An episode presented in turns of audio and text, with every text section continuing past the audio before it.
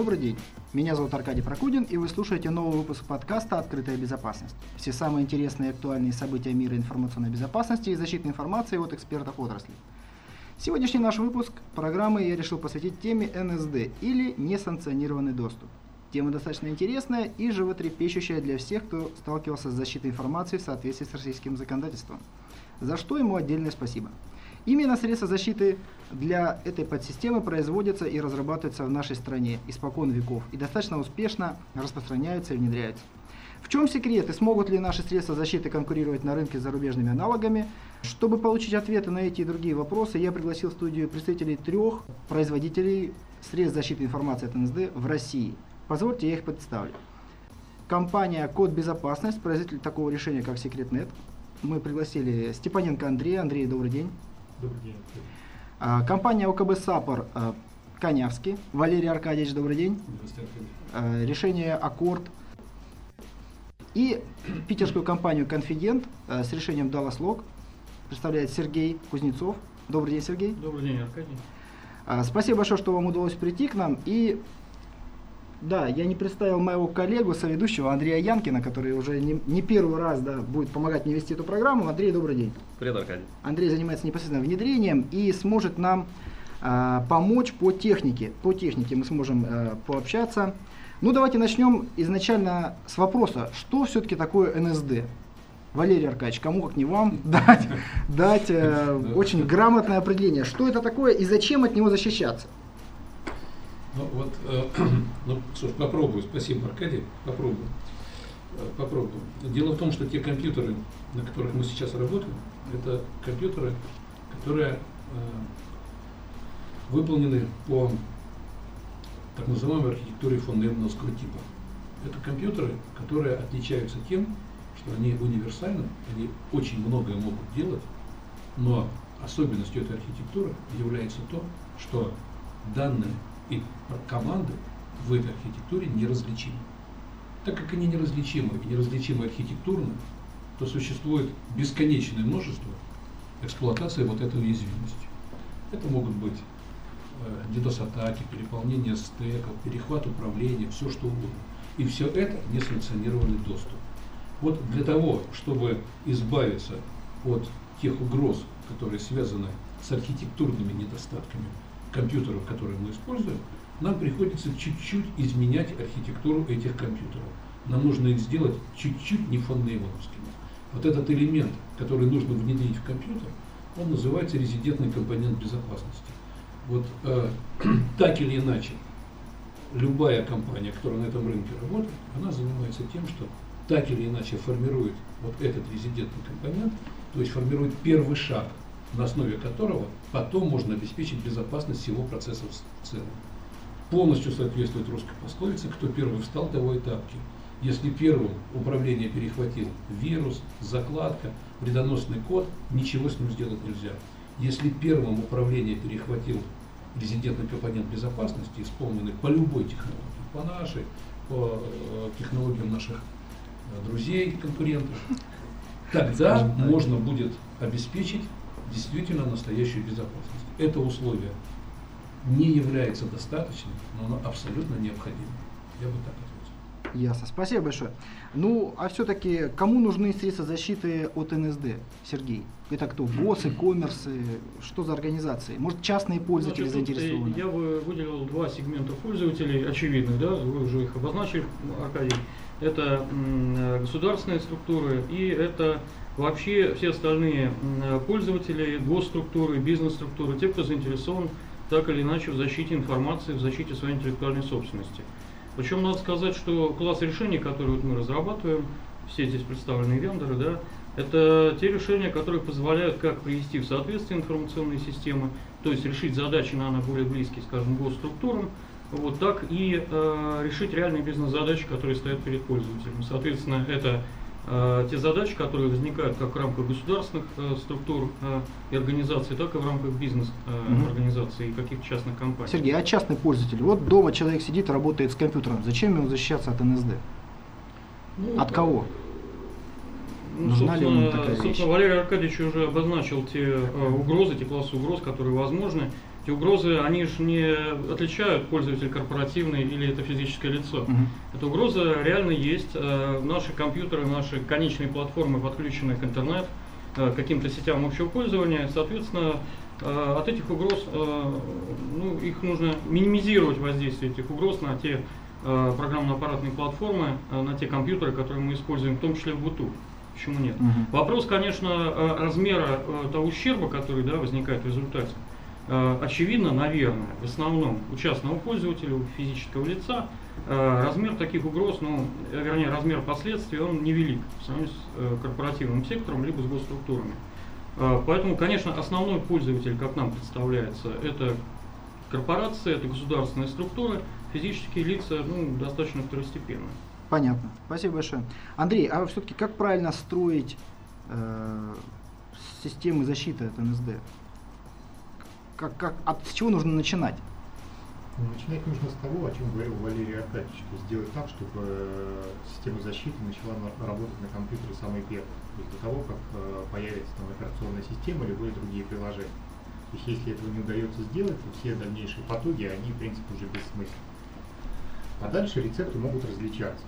Э, есть обязательный минимум, который диктуется регулятором, потому что если мы не выполняем требования регулятора, то эта система, она обречена как бы, на забвение, то есть не получишь сертификат, не будет никаких продаж.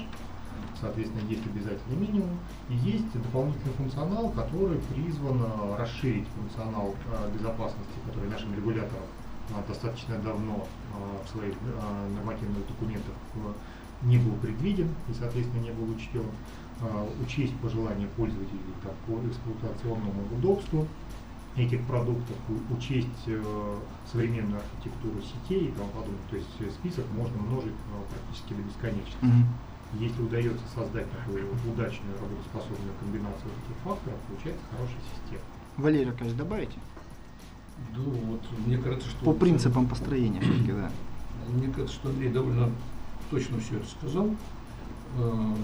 И других принципов ну, как, что значит, как правильно строить систему? Да, важно иметь первый старт, важно понимать, что э, защита компьютера и защита систем немного отличается. Почему? Потому что если в защите компьютера старт представляет собой такую линейную последовательность операций, которые мы все давно освоили, давно хорошо понимаем, то э, запуск и загрузка информационной системы целиком, она от этого может сильно отличаться. Она наверняка становится, она наверняка не всегда бывает линейна. Появляется разветвление и так далее и тому подобное. Здесь можно действовать ортодоксально, что приведет к тому, что система будет стартовать, допустим, день.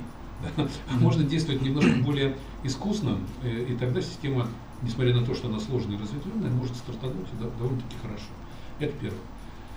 И здесь я с Андреем полностью согласен. А что касается дальнейших действий, то совершенно понятно, что дальше, после правильного старта, э, кто-то должен подхватить эстафету. Вот тот, кто подхватывает эстафету, это уже система разграничения доступа, это уже система, которая обеспечивает сетевую безопасность и так далее и тому подобное. Вот это означает, что ядро безопасности в этих системах должно быть эм, как бы единым. Э, взаимодействующим, mm-hmm. как бы интероперабельным, вот скажем так. Вот, наверное, это сегодня самая основная проблема, потому что добиться однородности в сегодняшних сложных системах довольно-таки тяжело, а добиваться интероперабельности довольно трудно, потому что мы все-таки немного конкуренты. Понятно, да. Это немножко, да, это чуть-чуть мешает, и вот э, в этом, наверное, когда-нибудь роль регулятора и должна проявиться. Как сделать так, чтобы э, мы не пытались строить системы однородные, а понимали, что переучить человека от эксплуатации одной системы к эксплуатации другой системы можно только единственным способом, как э, так заменить его. Другого, другого способа нет. Поэтому, видимо, вот эта проблема. Понятно. Спасибо большое. Аркадий, если да. позволишь, я хотел бы еще добавить. Э, э, если говорить о практике построения систем, э, мне кажется, еще важным является следующий момент. Хорошо бы администраторам безопасности, офицерам безопасности дать в руки такие инструменты, которые позволяли бы строить систему защиты, комплексную систему защиты информации, вне зависимости от тех механизмов, которые вот стартуют на том самом уровне, о котором мы все говорили, да, вот уровне операционной системы. Вот как только мы даем, э, как только мы даем э, безопасникам инструменты, которые стоят над э, стандартной, скажем так, операционной системой, да, э, и э, э, эти инструменты не завязаны на стандартные возможности и механизмы операционной системы, мы э, понимаем, что у безопасников в руках ну, хороший, наверное, правильный, более надежный инструмент, чем стандартные механизмы, там, которые есть э, на конечных платформах. Понятно, системы. понятно. Ну и, на мой взгляд, не стоит забывать, что э, при построении любой системы безопасности нужно плясать от потребностей бизнеса. Правильно? Если мы строим для бизнеса, то бизнесу должно быть удобно зарабатывать деньги с любой системой. Если система будет мешать ему зарабатывать деньги, зачем такая система? Дело в том, что э, мы создаем все же системы, которые, надо сказать, э, стандартному бизнес-процессу в той или иной степени всегда мешают. Э, вопрос, как снизить э, вот этот негативный эффект и насколько он на самом деле негативен. Да? Потому что, что такое бизнес-процесс? У него вовлечено большое количество, э, так сказать, разноуровневых менеджеров, да, предположим. Э, у менеджеров далеко не всегда интересы совпадают там, с интересами тех организаций, за которые, которые они представляют им удобнее работать так, как они привыкли. Да, и тут приходят безопасники, говорят, ребята, у вас будут некие жесткие правила, которые нужно э, использовать, которым нужно э, прислушиваться и их применять. Это неудобно. Вот. Вопрос, насколько, вот, какова, насколько велика степень влияния, э, степень э, э, вот этого вмешательства да, безопасника бизнес-процесс. Ну, это вопрос, который обсуждается в каждом конкретном случае, в конкретном проекте. Mm-hmm. Если поз... Аркадий, да, да, да, конечно. позволите, я немножко вот здесь добавлю. Я абсолютно согласен с тем, что сказал Сергей. Это точно, это нынешнее наше правильное э, представление и верный подход. Да, конечно, то, что мы делаем, жизнь не упрощает. При этом мы должны ясно понимать, что мы должны стремиться к тому, чтобы эта жизнь не усложняла. Да? Это особое направление. Это особое направление, оно сейчас начинает формироваться, и, видимо, его правильно назвать как эм, направление системы централизованного управления защищенными информационными системами. Вот это принципиально, потому что все, что мы делали до сих пор, мы делали системы удаленного управления средствами защиты. И вот тогда наступал тот самый эффект, когда отдельно мы управляем средствами защиты, которые мешают управлять обновлением информационных систем, мешают управлять персоналом и так далее. И так далее. Значит, это заканчивается, потому что, начиная вот в последние годы, появились информационные системы защищенные, которые содержат десятки тысяч компьютеров. Вот у нас, во всяком случае, есть такие системы, которые содержат десятки тысяч компьютеров, и вот они для них основным, очевидно совершенно, становится функционалом а отнюдь не функции безопасности. Поэтому нам приходится делать систему управления, которая управляет не средствами защиты, а системой целиком. Тогда, когда объектом управления является в первую очередь персонал, угу. человек. Да? А Согласен, а средство да. это то, что обеспечивает его функцию.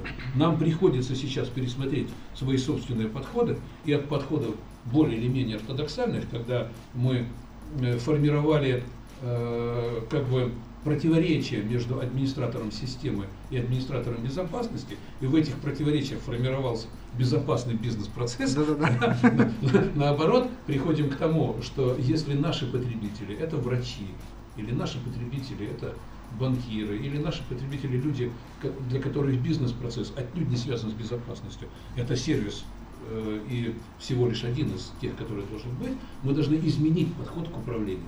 Я думаю, что вот это наиболее перспективный и правильный сегодня подход. Думаю, что несколько ближайших лет это время взрывного роста систем управления защищенными системами, а не средствами безопасности. Спасибо. Вот В интересное время живем, да, Андрей? Да, нам всем так ну, Мне кажется, что здесь вообще нужно говорить о том, что насколько бизнес готов мириться с э, неудобствами, которые порождают средства защиты, определяется там политикой управления рисками. Если они понимают, что для них этот риск значимый, они стерпят э, очень серьезные неудобства. Угу. Если другого способа там нивелировать этот риск не будет. Но, естественно, только через поддержку высшего руководства. Безусловно. Без, есть, как, без нее это невозможно. Да? Об управлении рисками мы сразу попадаем на самый высокий уровень управления. Да, потому компанией. что если руководство не понимает то, естественно, сотрудники не будут а, выполнять этих вещей. Ну, пару слов о реалиях, так сказать, внедрения, меня попросили туда комментарии по этому поводу. Ну, как верно заметили наши гости, в принципе, работа ведется, продукты не первый день существуют на рынке, и вот с этими всеми вещами, там, всякими бессодами и прочими вещами уже научились бороться, потому что э, внедрение далеко не штучное, действительно есть внедрение там десятки тысяч систем и так далее, уже администраторы и специалисты там интеграторов набили все шишки и, в принципе, с этими вещами научились бороться. Но хотел бы я э, комментарий сделать по поводу того, что сказал Валерий Аркадьевич, и вопрос задать нашим гостям по поводу компьютеров, которые грузятся сутками. Вот, это самая классическая претензия ко всем этим системам. То есть в старые добрые времена была шутка, что если мы ставим там, SZ от NSD на Pentium, то у него цифра сразу снижается на единицу. То есть это то, на что пользователь обычный как бы обращает внимание в первую очередь. И хотелось бы задать сразу два вопроса. Во-первых, понятно, что пользователям деваться некуда, они как бы терпеть все равно будут, но производители пытаются работать вот в эту сторону, может быть, какие-то дать рекомендации по настройкам более лайтовым и так далее. И второе, пытаются ли производители этот имидж как-то искоренить? Потому что у того же Касперского была проблема, что в старые добрые времена они себе испортили репутацию тем, что э, распространилось такое вот мнение, что это очень тормозит систему их продукта. Вот, и до сих пор они с этим борются, хотя уже совершенно другие там платформы, технологии и так далее. А что вот делают производители с НСД в этом области с точки зрения как бы, маркетинга и с точки зрения реальности? Вот к Андрею, Давайте, наверное, да, вопрос. с кода безопасности Да. начнем. Первое, это нужно уметь слышать вот эту самую э, боль э, наших пользователей и учитывать это в будущих разработках. То есть если они э, массово говорят о том, что компьютеры работают намного медленнее, значит там где-то есть в этом утверждении правда. Нужно разбираться, почему это происходит. Потому что монополизируя некоторые ресурсы компьютера, мы, безусловно, лишаем операционную систему каких-то возможностей, и она на уменьшенных ресурсах работает медленно. То есть с Мгм. этим ничего не сделать. Вопрос, насколько вот это замедление реально велико, действительно очень сильно зависит от того, как администратор э, настроит систему. Потому что если взять там тот же аналог антивирусов, то есть если я поставлю, что у меня система в параноидальном режиме будет проверять все файлы с подключением всех возможных методов эвристики, это будет э, на порядок э, медленнее, если я построю, э, вернее, настрою систему на проверку, например, только исполняемых файлов.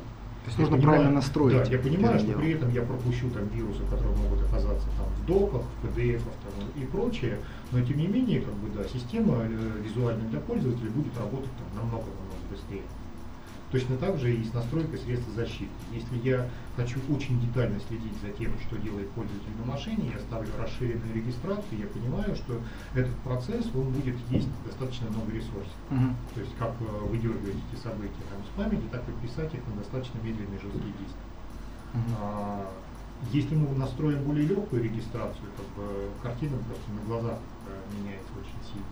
И поэтому, закручивая гайки, администратор может сделать так, что мы Pentium отнимем там не единичку, а много единичек. Да, понятно. В результате, да, будем работать на ручной решательной машине. Понятно. А, Валерий Аркадьевич, может быть, УКБ САПР как-то Почти, копает в этом мне направлении? почти нечего добавить, потому что абсолютно точно Андрей все сказал. Все упирается в корректную настройку и установку, да? Ну, не только, конечно же, не только. Просто я думаю, что 90% проблем убирается настройками, безусловно. И э, пониманием со стороны администратора необходимости достаточности.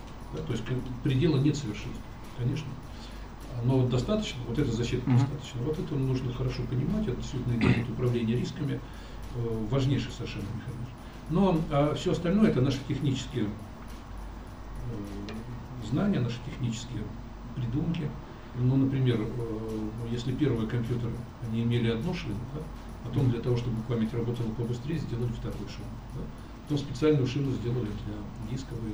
Ну, Значит, м- моно Ну да, да. компьютеров стала примерно такой, как была там, много лет назад в том же самом IBM. То есть для каждого, э, для каждого устройства своя собственная шина, учитывающая особенности. И точно так же мы поступаем и в крупных системах.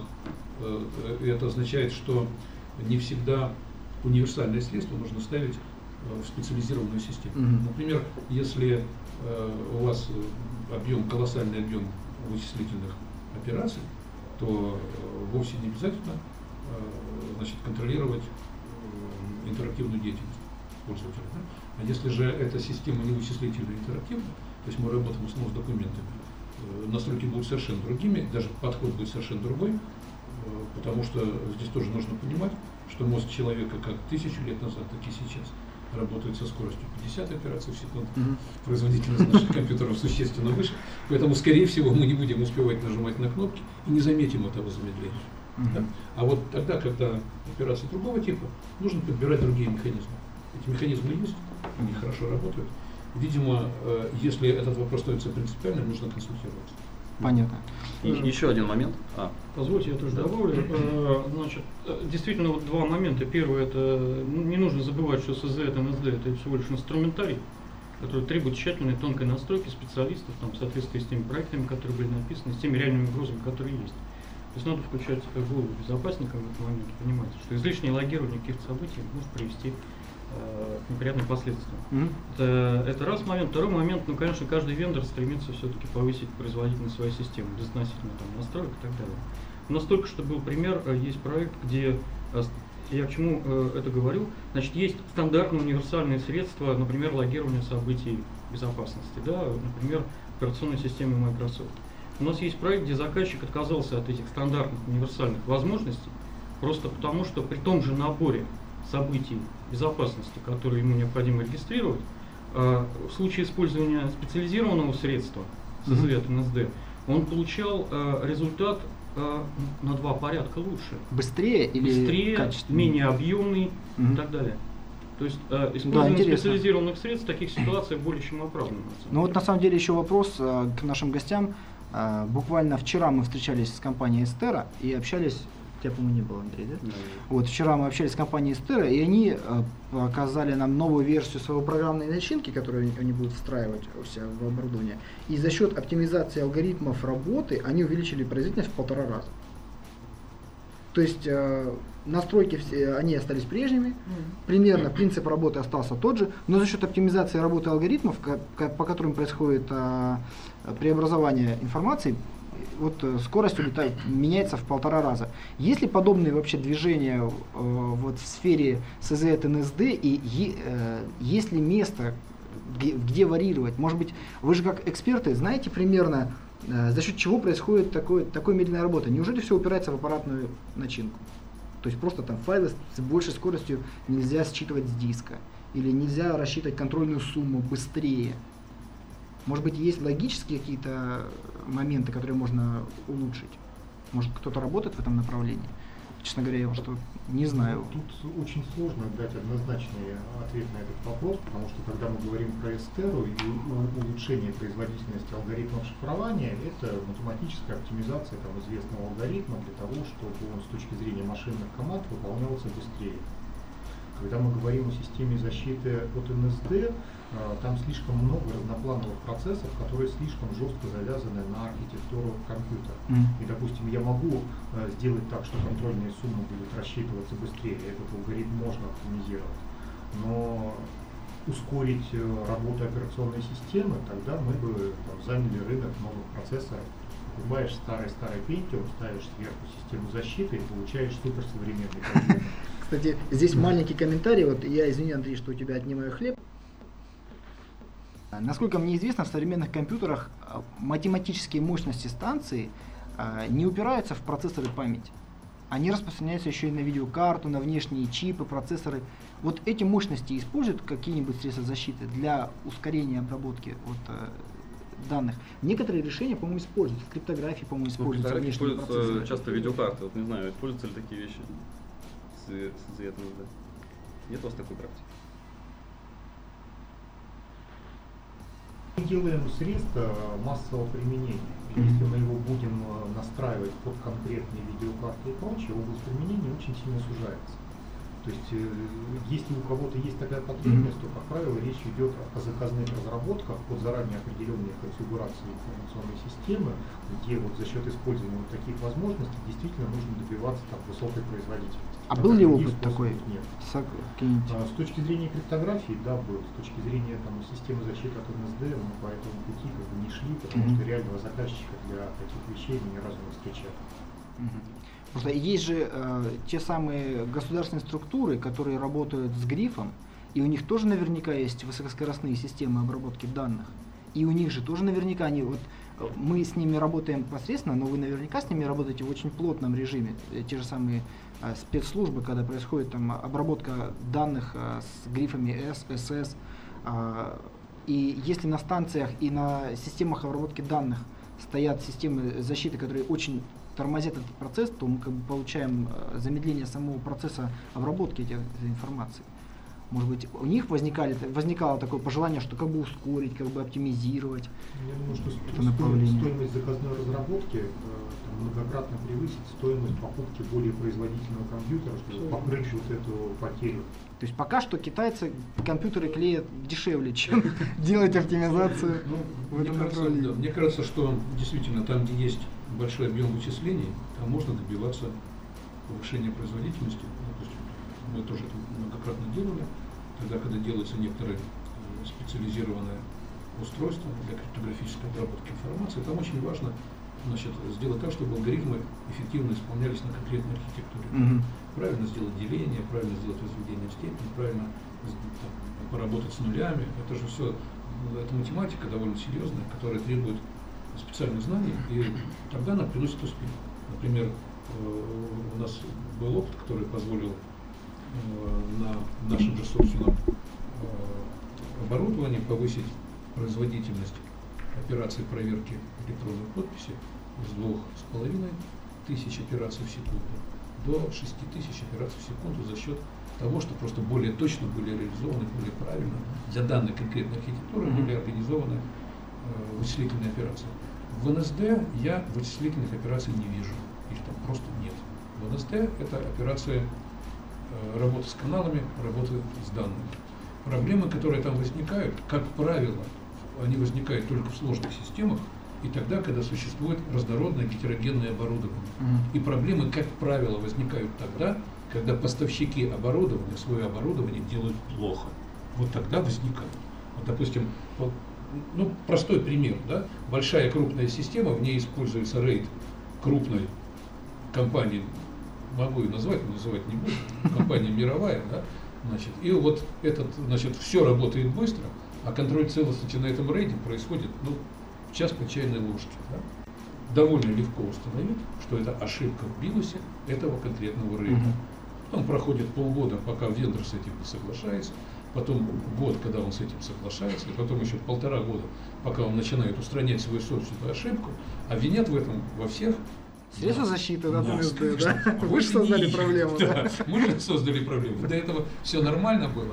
Поэтому э, принципиально одно. Значит, очень часто мы сталкиваемся с тем, когда мировые бренды, желая усовершенствовать свое собственное оборудование, нарушают стандарты, которые мы нарушить не можем. Вот это большая проблема. И, как правило, основные, ос- основные проблемы с медленной работой, которые потребитель связывает с НСД, это, как правило, почти всегда, почти в 100% случаев, э, сводится к тому, что неверно написаны биосы периферийных устройств. Как правило, это так. Обычно мы эту ошибку находим. И есть положительный опыт, когда вендоры все-таки их устраивают. Ну, Поэтому я думаю, что задача здесь не в ту, проблема не в том, что нам нужно делать получше наши средства, а проблема в том, что мир должен становиться интероперабельным. Мгм. Да? Вот, то есть, если, если даже тебе эта функция не нужна, но ты знаешь, что она в стандарте есть, сделай ее. Хорошо. Хорошо. Не надо говорить, что она мне не нужна, я ее поэтому и не делаю. Нам она нужна. Но это уже переход, да, в риск процессора какой-то начинается. Ну, нам на самом деле. Ну, нам как практикам это э, очень знакомо. Действительно, всех собак все время вешают на средства защиты, там может что угодно ломаться какая-нибудь бухгалтерская система, всегда виноват там аккорд секретнет и там, Да, Сергей, был у нас Ну, замечательный да. случай в начале давным-давно, наверное, лет 15, не знаю, Андрей помнит не помнит, когда нам сообщили, что в одном из региональных территориальных управлений банка России из-за аккорда сгорело 4 сервера. Мы, конечно, страшно испугались, это все начало, мы еще верили в то, что мы можем делать серьезные ошибки.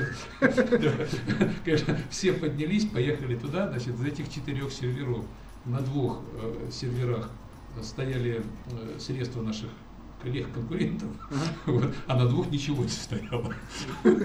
Но виноват был аккорд.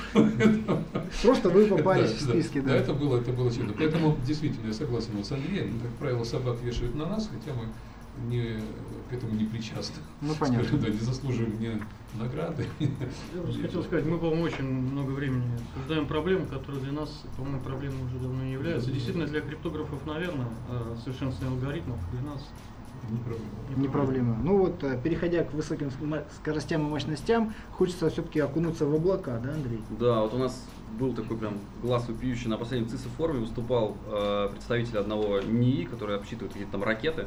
Вот, и они пытались все эти свои ракеты обсчитывать на системах виртуализации, потому что у них очень большие там мощности требовались. И он прям в зал спрашивал, ребята, дайте мне что-нибудь, СЗ, это НСД, меня заставляют защищать, а нету ничего. Вот. И вот хотелось бы узнать, как вообще работа ведется в этом направлении, потому что такая потребность прям, она постоянно возникает. Вот, Сергей, может, у вас есть какие-то комментарии? счет? Есть комментарий, нужно понимать о защите какой виртуализации идет речь. Да? То есть это гипервизоры, это виртуальные машины. Э, ну, у каждого из э, вендоров вот здесь представленных, конечно, есть свои наработки в этой области. У нас тоже что-то что есть, что-то будет там развиваться, и мы будем предлагать на рынок. Ну, то есть, да, я, я, честно говоря, не... А как, ну, вы там мне скажете, да, кто запрашивал, мы поговорим. Будем лично решать да. Валерий Аркадьевич, СЗ от НСД в виртуальных облаках. Что, во в какую сторону движется вообще российский производитель? Значит, вот в правильном направлении российский производитель. Да, в правильном совершенно направлении. Я э, знаю, что есть сертифицированное решение сегодня и у нас, и у наших коллег. Мгм. Они разные, э, они отличаются подходами. э, И это хорошо, потому что дает возможность выбрать, что человеку больше надо. Значит, но тем не менее, тот набор функций, который должен выполняться, он сегодня выполняется. Для разных гипервизоров у нас есть решение для разных гипервизоров, у наших коллег есть решение для разных гипервизоров. Э, И решение для защиты виртуальных машин, есть решение для совершенно экзотических систем. То есть э, я полагаю так, что с виртуализацией на сегодня более-менее все понятно. То есть у нас есть решения, мы понимаем, как они будут развиваться. У нас работают группы трудящихся, которые честно, хорошо, на высоком уровне это развивают. Нет проблем. Другая проблема с облаками. Значит, э, проблема, на мой взгляд, наверное, поднимать ее нужно, но конструктивного ответа нет на этот вопрос, потому что у нас еще ни одного облака нет. Пока нет объекта защиты. Поэтому э, что об этом говорить? Мы, я, например, вижу, как очень резко меняется облачная составляющая виртуализации. Меняется очень быстро. И то, что она очень быстро изменяется, в том числе и ментально, говорит о том, что, видимо, сегодня говорить о том, что есть решение, очень рано. Брожение такое. Просто идет брожение, да, очень быстро меняется сама предметная область. Мгм. Еще все плохо понимают, что, это- что такое облако и что от него хотят. Я не так давно присутствовал на Ночтехническом совете одного из весьма уважаемых ведомств там очень уважаемый человек, главный конструктор всего этого ведомства, рисовал нам замечательную картину. Он говорил, что вот у нас есть облако цодов, а за ним сразу облако серверов доступа, а за ним дальше облако сервисов. Да, значит, это ясно, что в менталитете э, тех людей, которые разрабатывают такие Мгм. системы, еще не сложилось даже само понимание того, что, что такое, собственно, облако и когда облако нужно. Облако нужно тогда, когда все четыре цода, которые уже раньше построены, загружены так, что дальше двинуться некогда. И тогда ты думаешь, как же нужно оптимизировать дальше вычислительный процесс с тем, чтобы э, вот я когда заказываю виртуальную машину, я, естественно, как и любой другой человек, закажу процентов на 40, на 50 больше ресурсов, чем мне надо. Поэтому их никто не может использовать. Облако дает всего лишь одно. Оно позволяет мне не заказывать ресурсы машины, а использовать столько, сколько мне нужно вот эту секунду, в, эту конкретную, Мгм. в, в этот конкретный момент. Мне кажется, что у нас вычислительных операций пока так мало, что ни один из наших цодов сегодня не загружен даже на 5%. Валерий Я не видел перегруженных. Вы говорите Я не про видел Россию? даже цодов, в котором вставлены все блейды. Да? Я видел, зато я видел цоды, в которых из двух с половиной тысяч блейдов вставлено 100. Это значит, нам до облаков еще идти и идти. И время, и время разработать нам защиту облачных э, планировщиков. Ведь облако от отличается тем, что там только планировщик. У нас время еще есть, мы успеем. Понятно, понятно. Сделайте пока. Код безопасности. Я бы, может быть, поступил бы не совсем правильно, но поругал бы заказчика. Потому что если они понимают, что им нужно строить защищенный виртуальный ЦОП, то не нужно выбирать в качестве гипервизора какой-нибудь экзотический гипервизор, там не буду называть какую-нибудь марку, там с э, долей рынка в мире менее 1%, а потом удивляться, что никто не догадался для него написать и сертифицировать систему защиты. Хотите? Бывают такие случаи, да? Да, много. Да, очень много. Ну, не только виртуализация облака, ну, Да, да. То есть э, суть не меняется. То есть они выбирают ту платформу, которую они считают перспективной с точки зрения IT, которая сейчас находится в стадии становления, а потом удивляются, почему для этой совершенно новой технологии нет уже проверенных, надежных средств защиты с хорошей историей на рынке. Любое средство защиты, э, Валерий Аркадьевич говорит о интероперабельности, но я не знаю ни одного продукта, который с тем же самым кодом работал бы одинаково хорошо в разных операционных системах, в разных платформах. Mm-hmm. Слишком жестко они завязаны на систему, которая защищает. Потому что даже там на простых мобильных устройствах никому, никому еще не удалось создать приложение, одинаково работающее там, на том же коде на Android и на iOS. Mm-hmm. Потому что просто слишком разные платформы, даже на прикладном уровне а мы всегда лезем на глубокий системный уровень. Понятно. Понятно. Поэтому, если хотите создавать защищенную систему, то сначала смотрите, как бы, э, какие платформы вы сможете защитить, и выбирайте уже из этого короткого списка. То есть подходите архитектурно изначально да. к выбору платформы еще. Потому что нельзя строить системы. защищенную систему на общих принципах, как бы, а давайте построим там из самых модных кирпичиков. Понятно. Сергей, а что говорит закон? Помогает ли в продажах э, наше законодательство, федеральные законы 152, 100 БР и ББС? Помогают ли они как бы нести средства защиты от НСД в массы? Вам. Ну, разумеется, помогают. Да. И я думаю, вы это видите, и вендоры, все здесь присутствующие тоже это понимают и видят. И мы, мы оцениваем рост рынка, ну, наверное, в разы за последние несколько лет. Причем рост рынка защиты конфиденциальной информации, персональных данных, сейчас государственных информационных систем. Угу. Разумеется, изначально э, все мы работали на рынке, связанном с защитой, в основном на рынке, связанном с защитой либо коммерческой банковской тайны, либо э, информации, связанной там, с государственной тайной и тому подобное. 152 а ФЗ позволил выйти на другие масштабы, объемы. Действительно появились, появилась потребность и есть реально реализованные проекты на десятки тысяч армов э, со сложной системой централизованного управления, это стало возможным благодаря, например, 152 ФЗ, угу. то есть э, требованиям по защите персональных данных. Но сейчас, э, я так понимаю, что может быть э, изменены, изменен ряд требований, и э, требования станут э, рекомендательными для 152 ФЗ. Вот э, в ключе последних изменений, по-моему, Кирилл, да, э, Кириллов Павел присутствовал, да, у нас в Совете Федерации? Да, входит, входит случай, что Сейчас. есть вероятность, что коммерсов снимут, так сказать, с обязательного э, установки средств защиты. Вот как это ударит по вам, как Можно? вы считаете? Не, да, пару слов на этот, на этот счет. Значит, э, наверное, речь идет о приказе номер 21. Там действительно есть э, фраза о том, что необходимо использовать э, средства защиты информации, прошедшие процедуру оценки соответствия. То есть, э, ну и как бы в скобках или за скобками мы понимаем, что, да, разумеется, все сертифицированные средства защиты, сертификация это одна из форм оценки соответствия. Да? Э, значит, они могут применяться в рамках э, вот, выполнения, так сказать, этого приказа и приведения информационных систем соответствия. Тут важно понимать, что 152 закон никуда не исчезнет. А, даже при наличии только рекомендательного характера, а, таких каких-то э, рекомендаций, да, вот используйте, пожалуйста, только средства, которые прошли оценку соответствия. У нас нет сейчас средств, которые прошли оценку соответствия не в форме сертификации. Не так представляется. Или, или я не прав? И, очень небольшое количество. И мне кажется, есть ли смысл их использовать. На самом деле, ведь э, действительно СЗИ создаются годами, если не десятилетиями. Да? То есть достаточно серьезные компетенции у тех разработчиков, которых создают раз, и у той системы, э, которая э, формирует весь вот этот жизненный цикл СЗИ. Да? То есть от, разработ... от постановки технического задания до разработки, до вывода на рынок, сертификация, инспекционные контроли, пересертификация, продление сертификатов. То есть вот этот жизненный цикл э, способны обеспечить только те вендоры, которые с этим работают давно, регулярно и собираются на этом рынке оставаться дальше. Угу.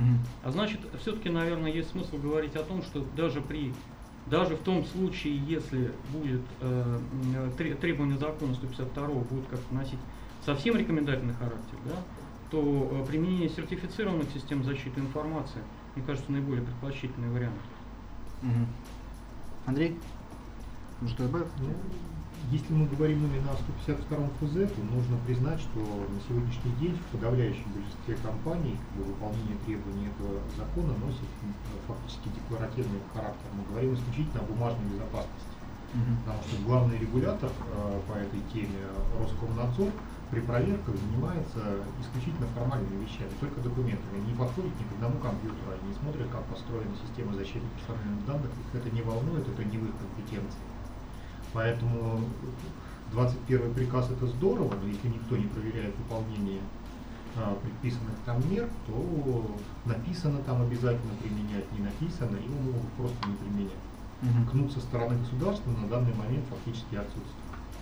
Потому что Роскомнадзор накладывает штрафы там, за неправильные формулировки в уведомлениях, э, за отсутствие каких-то обязательных документов, регламентирующих обработку персональных данных, но совершенно не смотрит на какие средства защиты используются, не их компетенция. Угу. СТЭП, который написал 21 приказ, может проверять только своих лицензиатов, которых среди а, операторов персональных данных меньшинство, потому что сам же СТЭП дал им а, право не получать лицензию на техническую защиту конфиденциальной информации, если они это делают для себя. Я понял. Валерий Аркадьевич, а как вы можете прокомментировать такую ситуацию, что в отличие от других сегментов рынка информационной безопасности. В этом сегменте испокон веков властвуют только российские производители. А какие производители еще есть? То есть зарубежные производители просто не открывают э, своих данных для того, чтобы пройти сертификацию на таком уровне, да? Нет. Мне кажется, что серьезных систем защиты от НСД Кроме как российских? Кроме как российских, на самом деле, три нет. В мире? Да. Ну, этого класса просто не существует. Этого, этого класса не существует. Ну, действительно, действительно, здесь мы действительно лучше всех мы действительно намного дальше продвинулись. И сегодня, ну, по крайней мере, мои контакты с э, специалистами по защите информации, европейскими и азиатскими, вот,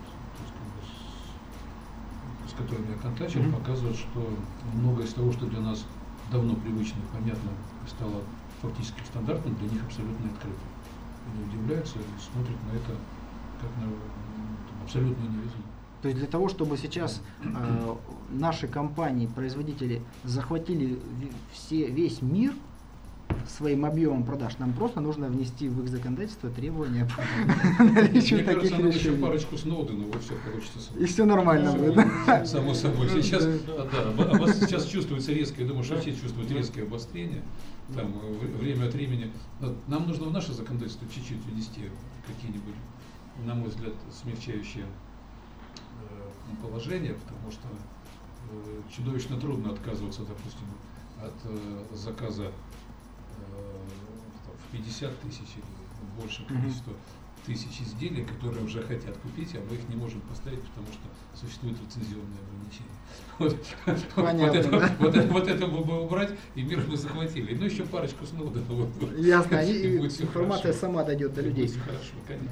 Э, вопрос, вот как раз все время задают вопрос по поводу того, как за границей выглядит э, рынок, этот бизнес, и имеют все время в виду как раз таки там Америку и Европу, но про Америку и Европу мы примерно что-то знаем. А вот э, что в странах таких других развивающихся, там, как Бразилия, даже интереснее Китай, вот я знаю, что у Валерия Аркадьевича мы сорвали прям со встречи с китайцами, поэтому уже все Ну, это один из вопросов, который вы сорвали. То есть они стали задумываться, но я как раз маленькое отступление лирическое выскажу, что мы поняли, что мы неплохо работаем. На самом деле, когда тоже наверное, лет 15 назад впервые увидели клон своего аккорда, который был сделан китайцем. Они пытались продать, продать его одному из представителей наших спецслужб, которые были там по служебному заданию, и говорили, что вот штука хорошая, что делать, понимаем, плохо. Но вы посмотрите, вам наверняка Но сейчас ситуация изменяется, и они высказывают э, желания, потребности, э, значит, уже задают осмысленные вопросы. Если mm-hmm. раньше задавали вопросы ну, совсем дилетантские, то сейчас за какое-то время, видимо, почитал нужную литературу, задают вопросы правильно. Я не думаю, что здесь будет э, захват рынка. Значит, этот, этот регион специфический, в нем надолго удержать ноу-хау не удается. Ну, Поэтому да, нас да. это немножко сдерживает. Ну, лаборатория Касперского, плане. по крайней мере, с там, по-моему, туда лезут очень активно. Китай. Да, Андрей. Да, но это специфика антивирусов, потому Ну, что без обновления антивирусных баз мертвый продукт. Поэтому Мгм. даже если они украдут у них там все коды, то им все равно потребуется поддержка их э, исследовательской лаборатории, то есть они в этом плане Мгм. больше защищены. Андрей, а у вас есть какие-то вот э, у компании Код Безопасности планы по выходу на рынок вообще? Ну, благодаря Сноудену они Тоже Сноуден, да? оформились, и сейчас э, это вполне реальные шаги в этом. Потому что в какой-то момент как бы, многие страны мира стали очень сильно бояться американских спецслужб, а средства защиты от НСД российского производства позволяют как бы, многие из тех э, вещей, которыми пользовался Сноуден и которыми пользуются эти спецслужбы, прикрыть, не позволять бы, реализовать вот эту шпионскую деятельность. А, Посмотрим, что покажет рынок, то есть насколько это выльется в реальные контракты, но такого ажиотажного интереса к нашим продуктам из-за границы, вот я за всю долгую работу в отрасли не видел никогда. Мгм. Вот почему мы его Да. себя держим. Сергей, может быть, вот вступление в ВТО как-то подтолкнет нас? А, можно не про ВТО? Договорились. Есть еще категория стран, которые просто исторически нам близки, это страны СНГ, и в силу того, что э, руководители спецслужб в этих странах, они так или иначе э, имеют отношение к КГБ СССР там, да, и к спецслужбам советским, они, конечно, э, ну, э, так сказать, смотрят в сторону российских разработчиков э, с большим уважением, с большим интересом, чем в сторону американских там, или каких-то европейских решений. Вот. э, Ну вот это те два слова, которые хотел Мгм. добавить. То есть рынок СНГ, да, наверное, даже более перспективен, но в смысле объемов все равно с российским пока не сопоставим. Хотелось бы задать вопрос по поводу дальнейшего развития ваших продуктов. Вот. И понятно, что тут есть два направления. Это первое, ну, оптимизацию мы уже обсудили. Второе, это то, что наши законодатели внесут свои нормативные акты, тоже как бы от нас не зависит, по сути. Ну, будем так считать. Ну не совсем. Я Вот. прошу прощения, все, кто здесь присутствует. Э, Мы же участвуем в, э, во всевозможных совещаниях, мероприятиях там, стека как регулятор, да, которые, ну, стек привлекает э, компании вендоров, разработчиков подготовке соответствующих документов, к подготовке соответствующих рекомендаций. Ну, Поэтому тут вы не совсем правы. В Совете Безопасности тоже некоторые люди присутствуют, да? Встречаем. Я понимаю, да.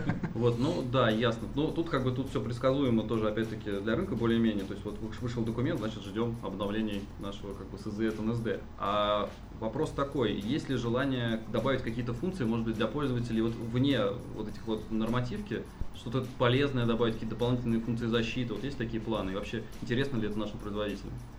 Ну, Не то, что планы, просто эти функции есть. Э, Я э, являюсь коммерческим директором ЦЗИ, Центра защиты информации, фактически являюсь внутренним заказчиком на продукт. И когда мы формируем техническое задание, у нас три блока в техническом задании. Это всегда присутствует. Ну, э, за последние несколько лет, как я руковожу коммерческой частью ЦЗИ. Значит, э, э, первая часть – это требования, э, которые мы, ну, требования функционала, который должен быть, потому что есть соответствующие руководящие документы, стек и так далее. Второе – это блок неких возможностей нашего инструментария, нашего продукта, которые мы, ну, что греха таить, да, посмотрели у конкурентов, нам что-то понравилось, где-то нам подсказали заказчики, мы этот функционал тоже реализуем. Это второй блок. А третий блок это какие-то уникальные возможности, которые ни у кого нет, никакой РД не регламентирует использование или наличие таких, э, такого функционала Мгм. в продукте, но мы это тем не менее разрабатываем, потому что у нас есть соответствующий спрос со стороны рынка. Ну а рынок, он растет или он уже уперся в потолок, Валерий Аркадьевич? Ну вот я бы добавил немного к тому, что сказал Сергей. Здесь я с ним согласен. Да, мы взаимно друг друга обогащаем, безусловно, учимся чего-то там. И это нас, и рынок нас к этому делу ведет. Это правда. Но я бы сказал чуть более жестко. Мне кажется, что э, если наше средство защиты продается, то э, по двум причинам. Одна, которую правильно сказал Андрей, потому что они сертифицированы, это как бы необходимо.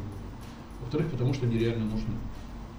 И э, жесткость э, я себя вынужден процитировать, потому что много раз об этом говорил. Я уверен, что можно сделать некоторые средства, которые всем требованиям будут удовлетворять, при этом средством защиты сегодня являться не будет.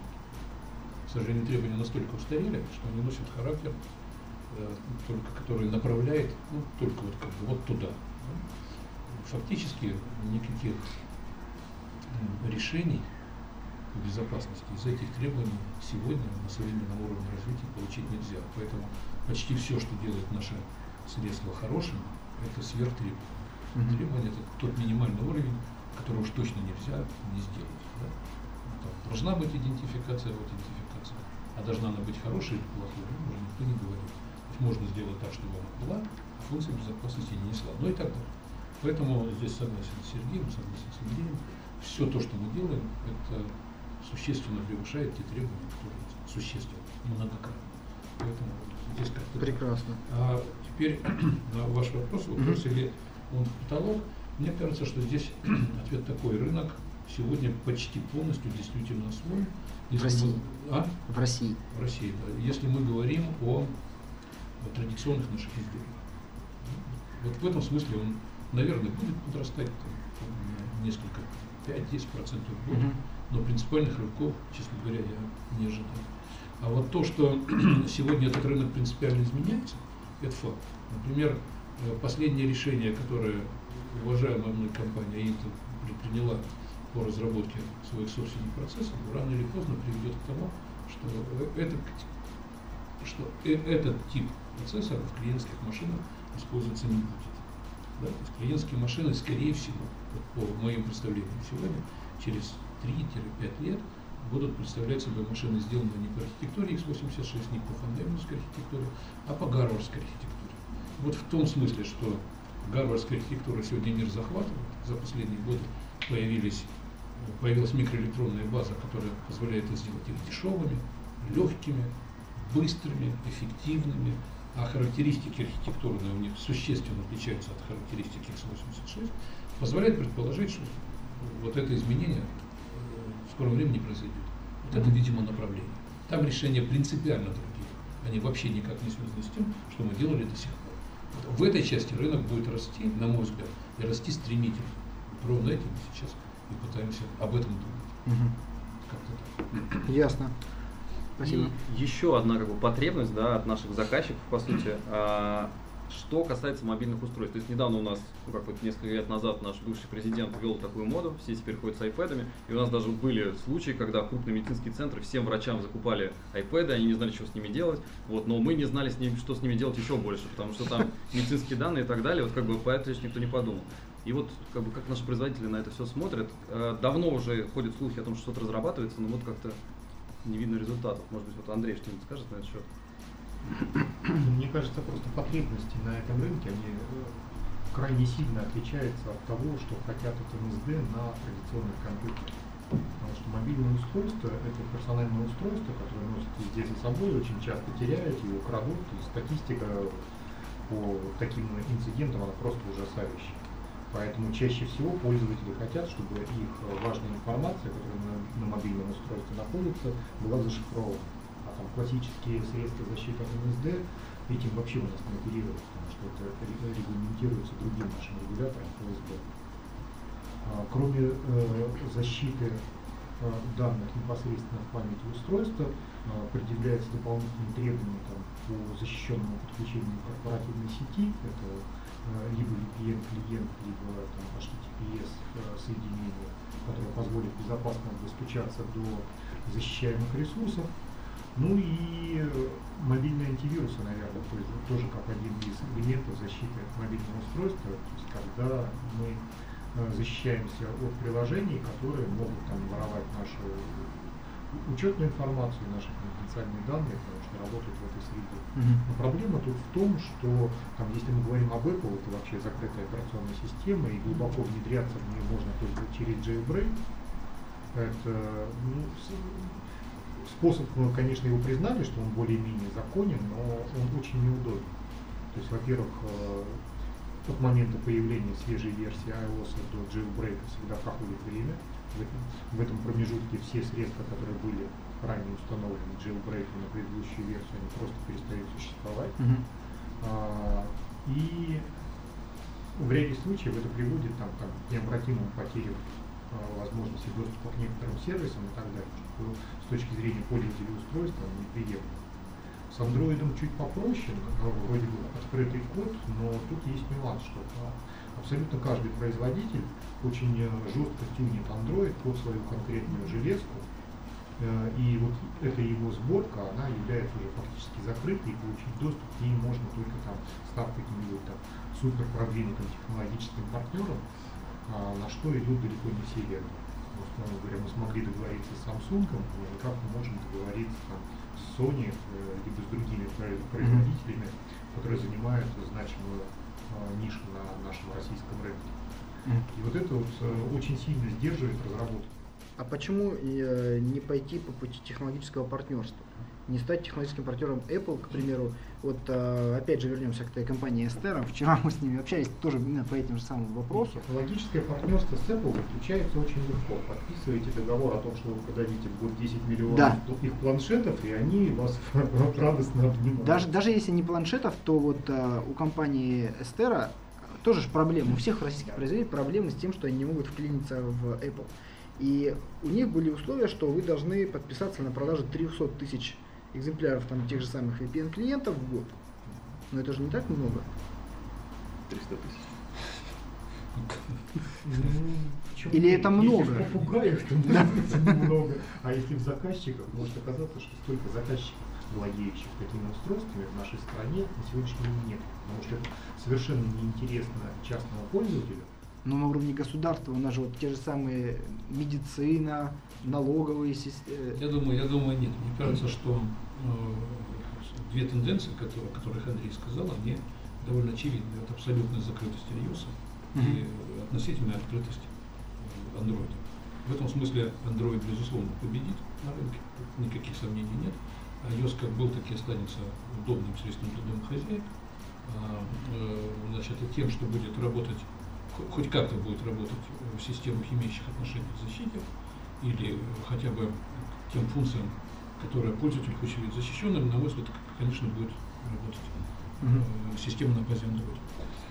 Это очевидно. Я не стал бы тратить много усилий на то, чтобы ухудшить и без того не лучший То есть да, через ну, вот, направление Android и интеграция с ним можно работать в этом? Я думаю, работать можно, раз, но здесь, как э, ровно так же, как и в X86, как мы говорили, я вернусь к самому началу нашей беседы, существуют архитектурные особенности. Да? И, э, значит, Android, не Android, это вопрос другой, в любой операционке можно работать. И она понятна, потому что ну, она есть, что-то там и собрать на другую базу там Android сегодня не представляет особого труда. Принципиально то, что есть архитектурные особенности, и нужно в НСД использовать именно архитектурные особенности. Есть решения, которые позволяют очень дешево по сравнению с решениями для x86 э, сделать э, основу для безопасного устройства на базе гарвардской архитектуры. Вот эти решения, они сегодня есть. Я думаю, что вот за ними будущее. Потому что просто вот за счет программных средств обеспечить безопасность программных средств невозможно. Это вот истина, которая была много лет назад теоретически показана, опубликована и сейчас стала фактическим стандартом. Нельзя за волосы себя с болота вытащить. Это смог только один, да, один человек. человек. И тот в книге. В его, ровно в его честь мы называем эту тяжелую болезнь синдромом Мюнхгаузена. Это попытка себя за волосы из болота вытащить.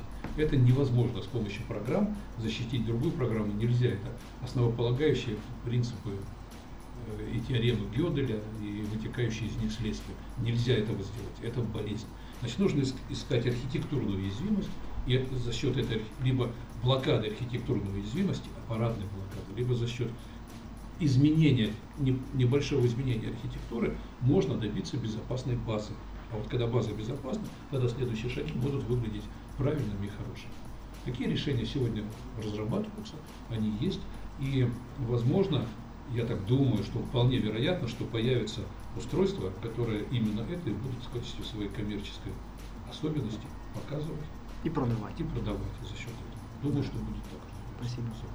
Сергей. Да, два комментария, если да. можно тоже по этому вопросу. Ну, во-первых, защищать программу программами вполне можно, это мы на нашем примере это показываем. Ну, просто из да, нашей да. практики, да. Ведь вопрос не стоит в том, а, а, насколько абсолютно это защита, да. Мы все время говорим о снижении рисков э, связанных с потерей, там, с доступом э, к информации защищаемой и так далее. То есть использование программных средств для этих целей вполне оправдано, на мой взгляд, да, на наш взгляд. Это первое. А второе, мы как-то забыли, вот, рассуждая о мобильных платформах и системах, мы забыли как-то решение Microsoft. А, тем не менее, есть уже в России сертифицированные средства, которые позволяют защищать планшеты Windows 8.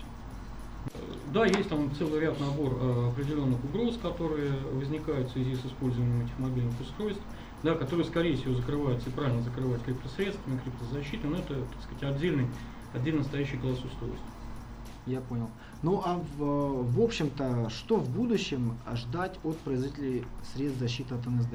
Мы поняли, что э, зарубежный рынок для нас открыт, что мы на нем чуть ли не единственные игроки что можно поделить глобус там на 3-4 части и спокойненько там покрывать своими средствами защиты, но э, наверняка есть стратегическая идея, куда, э, куда двигаться, какие новые вещи все-таки предлагать заказчикам.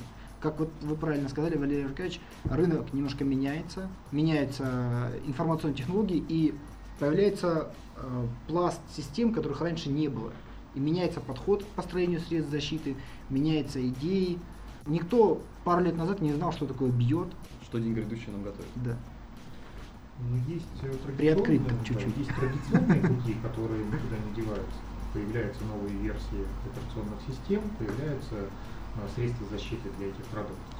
Скажем, э, получается сейчас распространение Windows 8.1, значит в самом ближайшем будущем будут продукты сертифицированы под э, эту версию.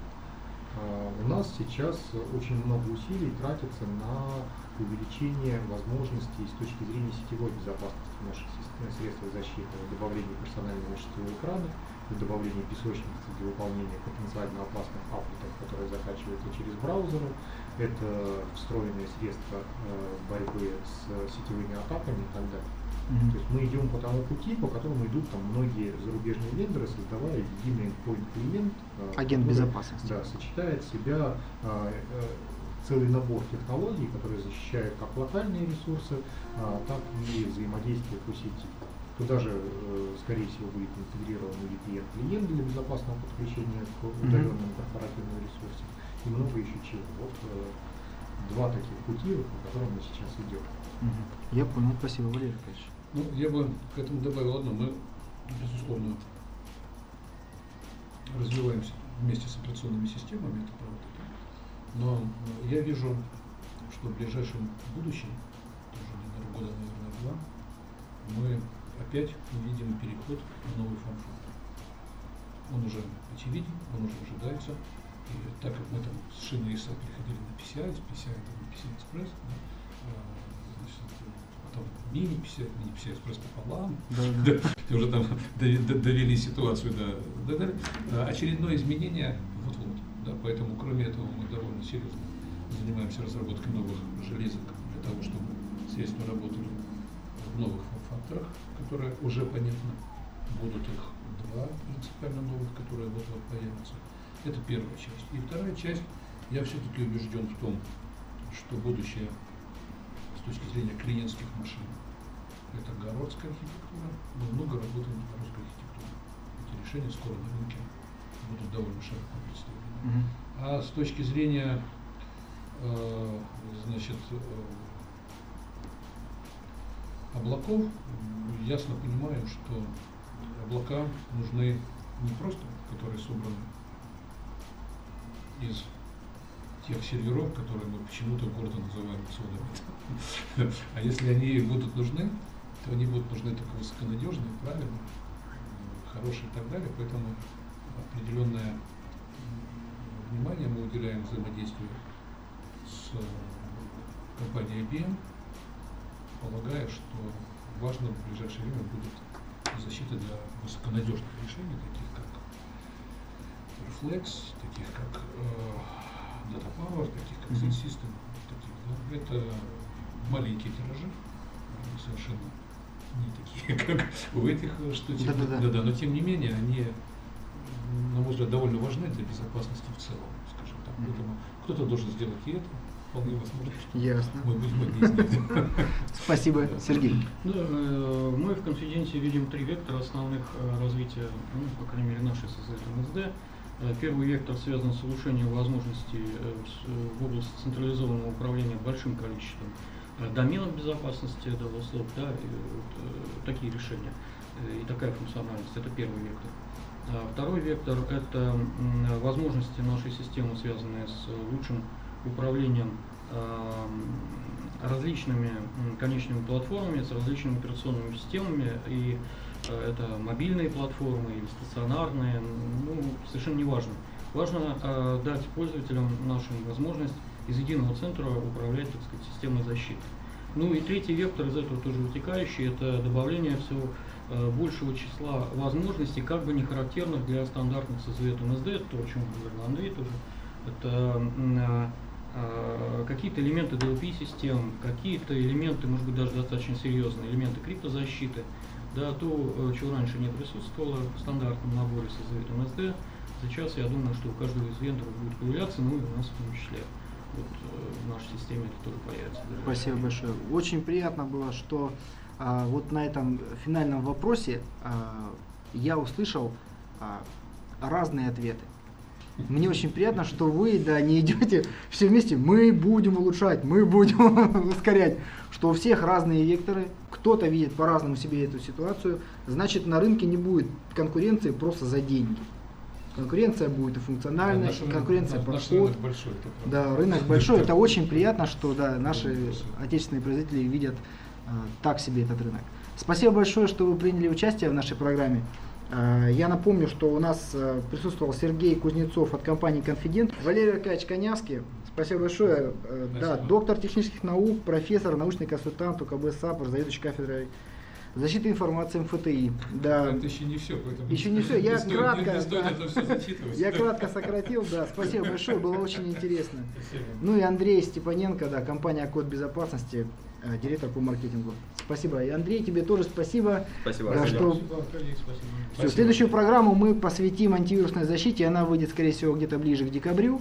А, Мы уже договариваемся с представителем компании лаборатории Касперский. Ну, это будет маленький сюрприз, который мы вам расскажем в следующей программе. Спасибо большое. Это была программа «Открытая безопасность». Аркадий Прокудин. До новых встреч.